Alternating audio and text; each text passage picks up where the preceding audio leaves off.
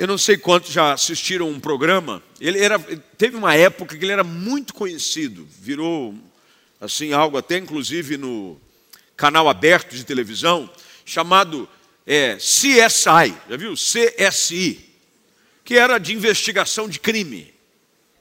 E aí todo o programa girava em torno de se tentar descobrir quais eram os detalhes que levaram aquele crime. E aí vinham as pessoas com uma equipe toda especializada buscar detalhes, resquícios, provas que levassem à solução do crime. Na maioria das vezes, busca-se encontrar aquilo que é conhecido por quase todos nós, que são as impressões digitais do autor daquele ato. Aí busca-se, é aquela coisa básica, né? joga um pozinho, aí as pessoas tentam, pegam para tirar e fazem as comparações com a digital, porque você já deve ter ouvido isso. As impressões digitais de uma pessoa são únicas. Ninguém tem a sua impressão digital igual no mundo inteiro. 7 bilhões, mais de 7 bilhões de pessoas hoje. Se você pôr a mão em algum lugar, vão saber que é você. Vão saber. Você pode estar lá na China. Não vá não, que é fria. China. Você pôr a mão em algum lugar, estiver envolvido com alguma situação que querem descobrir quem foi o autor daquilo, vão pegar sua digital, vão comparar. Tem uma polícia internacional chamada Interpol. E vão pegar suas digitais, vão dizer, foi essa pessoa. Mas como? É, bilhões de pessoas, só na China tem um bilhão e meio de pessoas. Mas vão saber que foi um brasileiro que foi lá e impressões digitais. Eu não sei, eu tenho dificuldade com impressão digital. Você já tentou passar impressão digital e não vai de jeito nenhum? Aí diz para você passar a mão no cabelo. É ou não é? Não, passa para tirar oleosidade. Eu tenho dificuldade com impressão digital.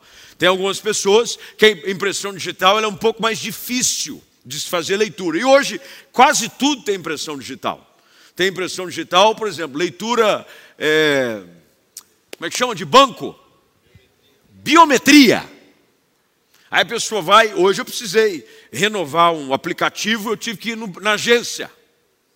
Fui, punha, o meu não leu nenhum dos quatro dedos, só li o dedão. Eu acho que é porque eu sou joia, aí só leram o dedão. Aí punha nada. Aí a pessoa diz, tenta o dedão. Fui com o dedão, empurra o dedão mais para cima. Leram. Com aquela leitura, sabiam que era eu quem tinha aquela conta. O titular da conta teve acesso por causa da leitura da minha digital. Você podia tentar pôr o dedo lá, não ia dar certo. Você podia orar dizendo, Senhor, eu creio que vai abrir. Não vai. Porque a, lei, a digital ela é exclusiva. Deus também tem as suas digitais. Como assim? Deus tem. Mas Deus tem mão? Tem. A Bíblia fala sobre a mão de Deus. Ele estende a sua mão, o seu braço forte. E em toda a história você vê as digitais de Deus. Na sua criação, tem as digitais de Deus. A Bíblia diz, eu citei aqui, quando o salmista afirma de que ele nos formou no ventre da nossa mãe, de forma assombrosamente maravilhosa. É Deus quem formou você. Assim como o homem, o primeiro homem, foi formado com o pó da terra, Deus o formou. As digitais de Deus estão em todo lugar, estão sobre a minha vida, estão sobre a nossa história. Qualquer pessoa que, por mais que não queira acreditar, não tem como negar que a mão de Deus está sobre você. A mão de Deus, as digitais de Deus. Algumas são facilmente identificadas pelos seus atos sobrenaturais, que você não tem como negar, foi Deus quem fez. abrir o mar vermelho, foi Deus. A digital de Deus. Assim como na biometria deu acesso à minha conta, a digital de Deus. Deus põe lá na biometria, abriu o mar vermelho. A mão de Deus. A digital de Deus que faz o Jordão parar. A digital de Deus que faz as muralhas de uma grande cidade impenetrável na sua época cair por terra. As digitais de Deus que marcam a sua história, quer que você perceba ou não. Portanto, não é difícil a gente reconhecer de que a mão de Deus está presente na nossa história. Se você parar um pouquinho para fazer uma análise da sua própria vida, em algum momento, sem você se esforçar muito, você vai ver as marcas de Deus. Paulo dizia isso.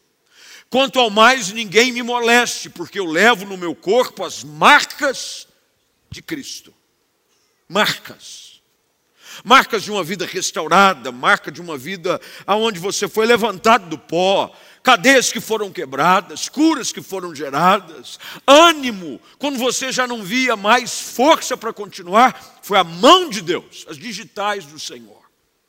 Se nós fôssemos levados ao programa do CSI, para sermos analisados se encontrassem alguma digital sobre a nossa vida, eles não teriam dificuldade de ver as digitais de Deus, as mãos de Deus, as marcas do toque de Deus sobre a nossa vida, sobre a nossa história, sobre o nosso casamento, sobre a vida dos nossos filhos, sobre o trabalho, sobre o ministério, sobre a igreja. A igreja tem na sua história as marcas das mãos de Deus.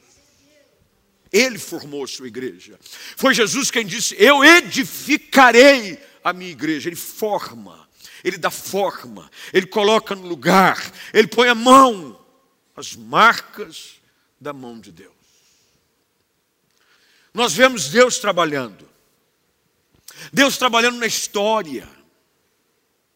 Deus trabalhando em momentos onde a gente achava que não tinha nada acontecendo. Como diz a música que foi gravada pela querida Cassiane, eu tive a oportunidade semana passada de ir na gravação do DVD de 40 anos de ministério, da Cassiane, cantora. Aliás, amanhã é aniversário do pastor Jairo Manhãs, que é o marido dela. E a música da Cassiane dizia: quando Deus está em silêncio, é porque Ele está trabalhando. Deus trabalha sempre. Há sempre um toque de Deus. Deus está trabalhando, é por isso que quando nós hoje chegamos e falamos pela primeira vez com vocês, e em casa da mesma forma, eu quis dizer, a soberania de Deus, o cuidado de Deus está trabalhando na sua vida. Você sentado aqui, Deus está trabalhando por você. É por isso que o salmista diz de que até quando a gente está dormindo, Deus está trabalhando em nosso favor. É coisa boa. Você está lá, ó, ó, roncando, babando. E Deus está trabalhando, a mão de Deus, trabalhando em seu favor. Mas há momentos na vida que a gente tem uma falsa percepção de que Deus não está fazendo nada. Principalmente quando demora para a gente ver a obra acabada de Deus. Porque nós queremos ver um milagre, fala a verdade. Você quer ver o. Você quer ver a porta abrindo. Você quer estar como se fosse no programa do Silvio Santos, a porta da esperança. Você está lá e vinha aquela música e abrir. E quando abrir a porta, quem é da época do Porta da Esperança? Aí levanta a mão. Tem que ter mais de 40. Mais de 40, levanta a mão. Você entra, aí saía a pessoa, empurrava os negócios, né? via com os carrinhos, trazendo a coisa, aí a pessoa fica, ai que maravilha, você quer ver a porta abrir, ou não? Você quer ver o milagre. Você quer ver o milagre. Mas o fato é de que Deus está trabalhando, mesmo quando nós achamos que Ele não está. A história dessa mulher é uma história das mais belas do Antigo Testamento. Porque antes que houvesse rei, antes que houvesse aquele que fosse ungir o rei, porque os nossos dias, a Bíblia diz que já estão contados, antes de que nenhum deles houvesse. Deus já sabe tudo, gente. Esse negócio, mas por que você vai orar? Você ora para Deus trabalhar o seu coração. Porque você não pensa você que você manda em Deus, não, viu? Vou orar porque eu vou orar, e eu vou orar e Deus vai fazer do jeito que eu quero. Não vai. Não vai. A oração prepara o teu coração para estar em alinhamento com a vontade de Deus para a sua vida. Tem coisas que você ora e Deus vai dizer para você: nananina, não. Você pode orar, pode clamar, pode jejuar, pode subir no monte, pode descer do monte. Pode jogar óleo, pode jogar dois litros de óleo, quatro litros de óleo. Pode vir quantos cultos você quiser. Eu vou de segunda a segunda no culto. Vou morar na igreja. Deus vai dizer não. Porque tem algumas coisas que Ele predeterminou na nossa vida. Davi foi assim. Quando ele ora por aquele filho, fruto do adultério com Batseba, Natan vai até a casa do rei e diz: ele vai morrer. Natan orou, jejuou, não fez babo, não tomou banho. E o menino morreu. Mas enquanto nós oramos, Deus prepara o nosso coração. E a gente vai percebendo de que o plano de Deus é sempre perfeito. Ana, essa mulher, e como eu disse, a importância do texto em determinar a ordem em que dizia a primeira se chamava Ana, a segunda Penina. Por quê? Porque dentro da tradição era assim, a tradição cultural, não era a vontade de Deus, é tradição. Quando um homem casava-se com uma mulher, ela não podia ter filhos, acreditava-se que ele podia arrumar outra, para ele dar continuidade à sua descendência. Primeiro, que Ana era a primeira, Penina era a segunda. Eucana amava quem? Ana. Penina era mãe dos filhos. O problema é que Ana vivia amargurada de espírito, porque ela não sabia o que Deus estava preparando para ela. Que quando a gente começa a se preocupar e duvidar do que Deus está fazendo em nosso favor, a nossa alma pode ficar amarga, angustiada, triste. Porque eu pedi para que vocês repetissem comigo que isso se repetia todos os anos, era a mesma coisa. Todos os anos. Era orando, ela esperando e não vendo nada acontecer, sem saber de que Deus já tinha algo preparado para ela que eu quero que você entenda hoje à noite é que Deus já tem algo preparado para você. Talvez você não esteja vendo nada. Você não viu nada, nada, nada ainda, mas não sentiu nem arrepio no culto. Porque de vez em quando você sente um arrepio e você fala, agora vai. Arrepiei, não, agora eu estou sentindo. Nada. Você entra no culto, nem arrepio você sente. Nada, você não chora, você vê os outros chorando, você vê, você sente uma pressão, nada. E o problema é que você vai gerando no seu coração a mesma reação que Ana. O texto diz que ela ficava cada vez mais triste. Quando você questiona os propósitos de Deus, a tristeza encontra espaço no seu coração. Não pense você de que o plano de Deus para Israel que ungiria Saul como primeiro rei, e depois esse mesmo menino que é filho dessa mulher que chorava porque não tinha filho, e depois vai na casa de Jessé e unge Davi como grande rei que Israel já teve, nasceu da vontade de Ana, mas só porque Ana pediu um filho para Deus. É que Deus inventou essa história toda, não foi. Às vezes nós temos uma prepotência de achar de que se eu não tivesse orado, hein, como é que Deus ia fazer? Deus já tinha tudo pronto. Tanto é que existe um livro na Bíblia chamado Apocalipse, que nada mais é do que o livro dos dias do fim. Isso quer dizer que o teu fim já está escrito. Como assim, Deus? Sim, senhor. Você não sabe o dia que você vai morrer, mas você vai. Você não quer saber também, fala a verdade. Não quer, mas vai. Deus já sabe de tudo. Há uma coisa que se chama presciência de Deus. Deus é onisciente. Deus sabe de tudo, irmão. A Bíblia diz, e o salmista afirma: antes que a palavra lhe chegue à boca, ele já sabe. Já sabe. Não, nem falei, já sabe. Antes que os seus neurônios processem o raciocínio, Deus já sabe. O que, que Deus disse com relação a Jeremias? Eu te separei ainda no V da sua mãe, para que você seja profeta para as nações. O problema é que a gente não sabe disso. Lê a história depois que a gente sabe o fim, é fácil. Pega a história de Jó. Jó, não, mas Jó terminou bem. É, mas ele não sabia que ia terminar bem. E a gente esquece que a nossa vida é igual. A gente não vê nada acontecer, a gente vê os outros indo bem, porque o problema de Ana com Penina era o seguinte: tudo dá certo para ela, e nada dá certo para mim. Ela tem um monte de filho, eu só estou pedindo. Hum.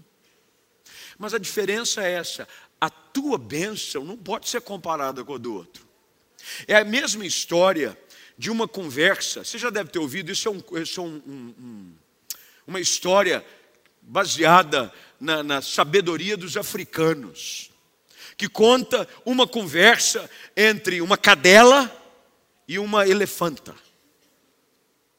A cadela, porque cadela é o seguinte, meu irmão, procria, ó, e quando nasce, eu me lembro de quando nós morávamos em Belo Horizonte, tinha uma cachorrinha chamada Tio. Olha o nome da cachorra, Tio. E não é tio de tio, não, é tio. Como se fosse o tio. Um dia tio sai de um meio de uma bananeira que tinha no quintal de casa. Nós éramos crianças pequenas, seis, sete anos de idade. Sai a tio. E atrás da tio, uma congregação de filhotes. Um atrás do outro, ó. A tio na frente e não para de vir cachorrinho atrás dela. Cachorro é assim dependendo, a cria dá de seis, sete, oito. Elefante. E você sabe quanto tempo demora a gestação de um filhote de elefante? Dois anos. Irmão, dois anos, o cachorro já teve uns 38 filhos. Já povoou a terra. E a conversa, mais ou menos, era o seguinte: a cadela dizia: Ó, oh, eu já pari aqui vários filhotes. E esse que está na sua barriga, nada. E a cadela provocava a elefanta. E até que um dia a elefanta disse: a diferença é que os seus filhotes, quando caminham sobre a face da terra, quase ninguém os percebe.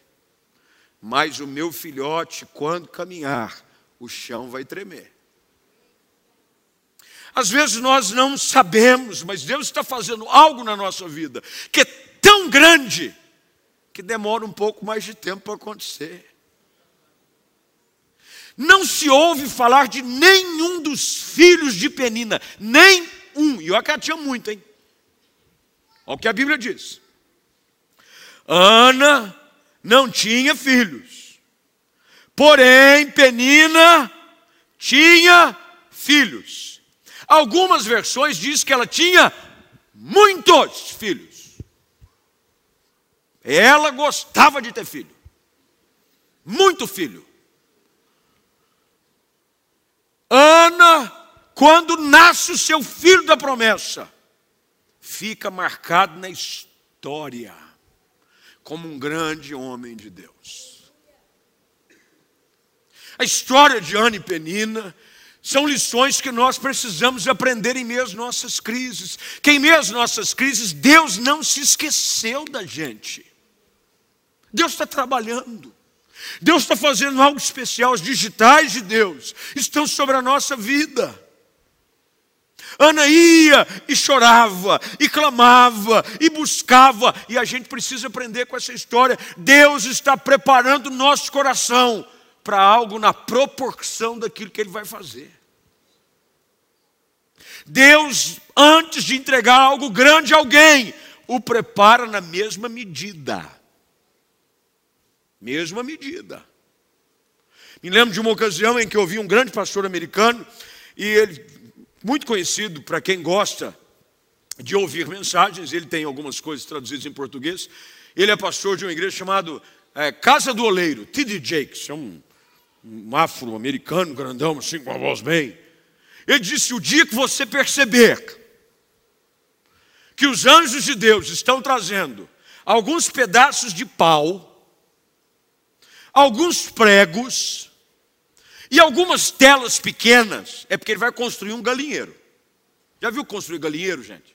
Galinheiro é o seguinte: é uns pedaços de pau, aí mete uma tela em volta, atravessa uns pau, cobre um negócio, galinheiro. Agora, o dia que você começar a perceber, tem caminhão de concreto chegando, ferro sendo é, entregue, quando você vê muita gente chegando e o tempo demais demorando para concluir, é que Deus está fazendo algo grandioso. Galinheiro fica pronto num dia.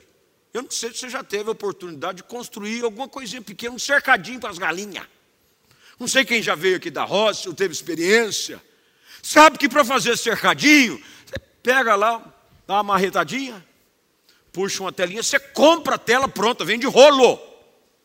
Aí você vem, bate uns preguinhos, cerca, está pronto o galinheiro, e você se sente o arquiteto das galinhas.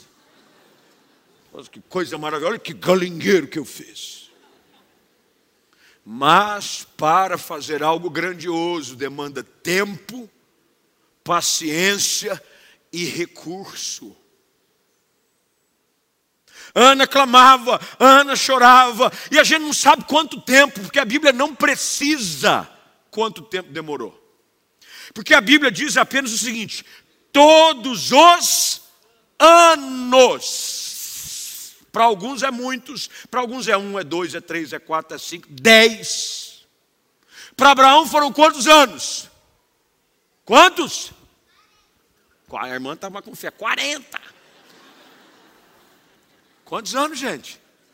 Da promessa ao cumprimento da promessa. Quantos anos? 25 anos. Para outros demora muito. Sabe quanto tempo demorou desde que Davi foi ungido rei até ele assumir o trono? 13 anos. E olha que ele só assumiu a unificação do trono algum outro tempo depois, porque primeiro ele reinou sobre Hebron. Tempo, anos, mas Deus está com as digitais dele trabalhando na nossa vida. Deus está trabalhando em nós. Deus está pondo a mão em você, aí você não sabe. Mas Deus está trabalhando coisas em seu favor. Deus está organizando. Há uma grande orquestração divina. Deus já deu ordens a seu respeito. Deus está trabalhando. Ana ia, orava. Todos os anos era a mesma coisa na concepção dela. Mas na vida de quem confia em Deus, nunca é a mesma coisa. Deus está preparando-nos para algo grandioso. Deus está trabalhando em nós. Até que ela ia e orava, e clamava, e buscava, e não via nada acontecer. Você já orou? E parece que Deus está ignorando a sua conversa. Você ora, ora, chora, grita, fica sem comer. O texto diz que ela chorava muito e ficava sem comer. Jejum. Jejum e oração. E nada, e todo ano a mesma coisa. Eu sei de gente que orou dois, três, quatro, dez anos e não viu nada acontecer. Mas pelo fato de você não ter visto nada acontecer ainda, não quer dizer que Deus não esteja já fazendo algo. Deus está fazendo algo. Deus está trabalhando. Até que num dia, porque de repente, que o plano de Deus acontece. O texto diz que alguns anos depois, ela vai como sempre ia. Versículo de número 9, por gentileza. Depois que comeram e beberam em Siló, Ana se levantou E o sacerdote Eli, que estava sentado ao lado da entrada do templo do Senhor, Estava ali na entrada. Não era dia de culto, pelo jeito. É como se você chegasse aqui num dia, tem algum pastor sentado ali numa cadeira. Você está entrando, aí encontra o pastor Fábio Mica. Na graça, na graça, na graça. É. Vê você entrando aqui. Fim, fim, fim, fim, fim, fim, fim, fim. Entra. E olha para você e vê você angustiado. Porque a dificuldade é quando você não vê nada acontecer, você fica angústia. Angústia é uma ansiedade para que algo que você tanto espera saiu do controle. Angústia. Você, o coração palpita, você treme, você fica nervoso. O texto diz que ela estava muito angustiada e chorava sem. Você já chorou sem parar? Aquele choro de. Que você tenta conversar com a pessoa e ela não consegue, só que ela soluça. O estado de Ana era esse, a ponto do sacerdote achar que ela estava manguaçada. Ó, você já conversou com um bêbado? Enrola tudo. Vai enrolar, angústia, a alma dela estava bêbada, mas estava bêbada de angústia. Você sabia que às vezes, com o coração tão dilacerado, as palavras nos faltam. Ela orava, orava, orava, e o sacerdote disse: Pode beber, mulher. Larga a mardita. Que conversa é essa? Até quando você vai se embriagar? Larga esse vinho. E Ana respondeu: Senhor, não bebi nada. Eu estava apenas derramando o meu coração. Derramar o coração é dar oportunidade para ele ser cheio de uma maneira diferente. Se você pegasse qualquer coisa, se eu pegasse essa garrafa e a esvaziasse, se eu pegasse, ela está com água aqui, eu vou tomar um pouquinho. Mas se você pegasse para enchê-la de algo diferente, você precisa derramar o que está dentro. Às vezes, a espera de Deus nada mais é do que oportunidade para você derramar sua angústia, a sua frustração, para que seu coração seja cheio de algo novo. Quando ela derrama o coração, a Bíblia diz, ela derrama. Eu estou apenas derramando o meu coração. Eu sou uma mulher profundamente triste. A tristeza afogava. O coração dela não tinha mais espaço para esperança. Mas ela derrama o coração, derrama, derrama até que quando o coração dela está vazio o suficiente, vem uma palavra de fé.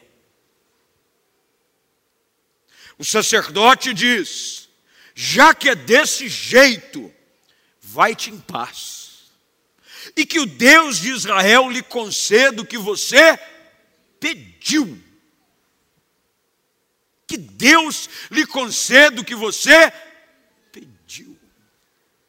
um coração derramado agora foi cheio de uma palavra de esperança. A minha oração por você nessa noite é que você derrame o teu coração na presença de Deus derrame a sua angústia, a sua tristeza, a sua insatisfação, os seus planos, derrame para que Deus encha você com uma palavra de esperança, porque não havia aqui nenhuma garantia a não ser uma palavra de bênção. Ele disse que o Deus de Israel lhe conceda. E Ana responde: muito obrigada. É diferente quando você sai com uma palavra de esperança. Não havia mais angústia, por alguma razão, ela havia se derramado por completo. Quem sabe que você precisa hoje à noite é derramar o teu coração na presença de Deus. Perder a sua razão, porque tem gente que é cheio de argumentação. É, mas isso e aquilo outro. É o dono da razão. Mas está tão cheio de si que não há espaço nenhum para uma palavra de esperança, para um derramar da graça de Deus, do renovo do Senhor sobre a sua vida. O texto diz que ela diz muito obrigada e ela volta e começa a se alimentar. E o texto diz que o seu rosto já não estava triste, porque ela percebeu de que Deus não havia se esquecido dela e que mais uma vez as digitais do Senhor haviam sido colocadas sobre a sua vida. Hoje à noite é mais uma noite para as digitais de Deus serem colocadas sobre a sua vida. Mas você precisa permitir que Deus te toque. Há um cântico que nós cantávamos assim, quase que todas as reuniões, principalmente na hora da oração, dizia: Basta que me toques, Senhor, para minha alma cansada vencer. Se a noite escurecer, Sua mão me guiará. Basta que me toques, Senhor. Um toque das digitais de Deus. Para você entender mais uma vez de que Ele está trabalhando em seu favor e que algo grandioso da parte de Deus está sendo preparado para a sua vida. E você vai ver o cumprimento das promessas de Deus na sua casa, na sua família. Você não está entendendo nada, mas confia em Deus. Você está chorando, sua alma está profundamente amargurada. Derrama o teu coração, derrama o teu coração, para que você veja mais uma vez os toques poderosos, poderosos, mas amorosos de Deus sobre a sua vida. Você quer ver a mão de Deus sobre a sua vida hoje à noite? Você quer ver o toque de Deus sobre a sua casa? Deus está fazendo algo grande. Eis que estou fazendo coisa, está saindo a luz. Será que você não percebe que Deus está trabalhando? E o toque dele vai fazer você sair daqui não mais triste. Você vai sair por essas portas, vai desconectar deste culto online dizendo: Não estou mais triste, eu entendi de que no tempo certo Deus vai cumprir cada uma das suas promessas na minha vida. Você pode dizer amém para isso? Vamos ficar de pé, eu quero orar com você.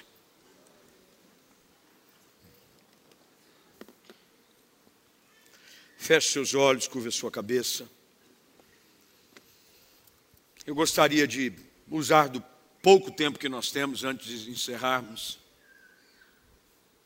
para te dar a oportunidade de reagir a essa palavra. Quem sabe você chegou aqui com o discurso que Ana chegou em Siló. Siló era o lugar da adoração, era o lugar onde ficava o templo. Era ali que ficava. Simbolicamente, esse é o ambiente hoje onde nós estamos. Essa é a Siló de Deus. E talvez você esteja dizendo, todos os anos eu vou, todos os anos, toda terça eu vou, toda terça. Eu não vejo nada. Toda terça eu estou profundamente angustiado, estou profundamente triste. Eu vejo Deus fazer isso na vida de um, eu vejo Deus fazer na vida do outro. Eu vejo a vida do outro romper em nada, e Deus está dizendo: Eu não me esqueci de você estou trabalhando na sua vida. Tem algo acontecendo em seu favor. Sossega a tua alma. Descansa o seu coração. Tem algo grande, grande. Aquilo que Deus está gerando em você vai marcar história. Você vai deixar, através da sua vida, Deus agir de uma forma tão poderosa, que aquilo que você vai gerar, que Deus está gerando através de você, vai ser contado por muitas e muitas gerações. Para de ficar preocupado com a quantidade. Não é a quantidade, é a qualidade do que Deus está fazendo. Penina, muitos filhos, muitos filhos. Ninguém sabe um nome do menino. Não se sabe o nome de um filho sequer de Penina. Ana espera tem sobre si Samuel, aquele que julgava, que ungiu reis. Deus vai usar a sua vida, o que está sendo gerado em você, vai marcar história. O que Deus está produzindo na sua vida vai ser algo que vai marcar. Fica calmo o teu coração. É algo grandioso que Deus está fazendo. Às vezes demora. Aí você fica na ansiedade. O que vai acontecer? Aí eu sei. Está sendo gerado algo grande. Você tem uma ideia de como era tão grande? Aquele era um período em que as visões não eram comuns. Deus não falava frequentemente com as pessoas. Sabe quando é que essa coisa retoma? Através da vida daquele que é gerado no ventre de Ana. É Samuel que ouve, depois de muito tempo, Deus falar com alguém. Tem algo especial de Deus acontecendo. Você já viu, eu não sei se você já encontrou relatos assim, eu já vi algumas vezes. Esses dias eu vi um noticiário, Diego, achei interessante. Uma mãe que foi para o hospital com dores abdominais e saiu com o filho no colo. Você viu isso aí? Ela não sabia que estava grávida. Nove meses. Ela falou: Não, meu período não veio, mas eu sempre fui meio esquisita. Aí eu Achei que estava acima do peso. A barriga não ficou. Foi para o hospital, foi fazer um ultrassom. Falou: não, realmente você tem alguma coisa. O que, que é? Uma criança, que inclusive nós precisamos tirar ela agora. Ela foi para o hospital achando que não tinha nada. Ela sai do hospital com o filho. Sabe que às vezes Deus faz a mesma coisa conosco. Você acha que não está acontecendo nada. Não, mas nada.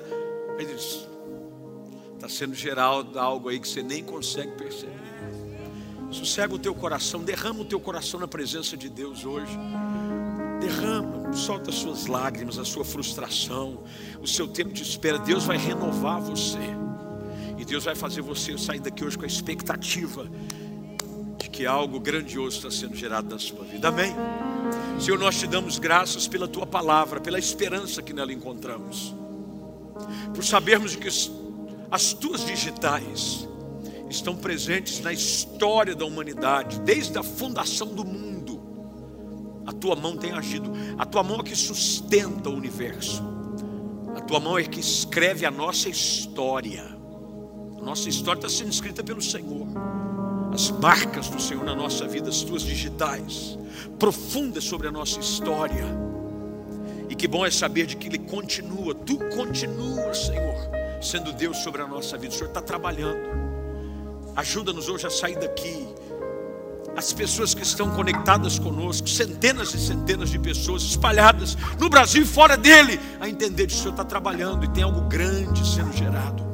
Há um Samuel, há um filho da promessa, há um filho da espera, há um filho da oração, há um filho da paciência sendo gerado, que vai ser algo tão grandioso, tão especial, tão maravilhoso, que vai marcar história, não só a nossa, mas de gerações que virão, e o teu nome será glorificado, porque saberemos que não fomos nós que geramos isso, é fruto da tua graça fruto do teu favor, fruto da tua misericórdia, da tua bondade. Faz isso na nossa vida. Enche o coração dos teus filhos hoje de esperança.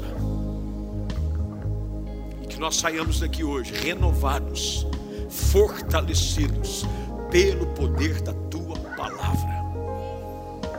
Assim oramos em nome de Jesus. Amém. Amém. Será que você poderia dar um aplauso ao nome do Senhor bem forte aí? Eu não sei você. Eu não sei você, mas ó, há uma santa expectativa no meu coração Está sendo algo gerado dentro de você. Há uma promessa, uma palavra. Aquilo que fertiliza a promessa de Deus no nosso coração é uma palavra. Foi uma palavra do sacerdote que Deus cumpra na sua vida como você tem orado. Uma palavra gera algo.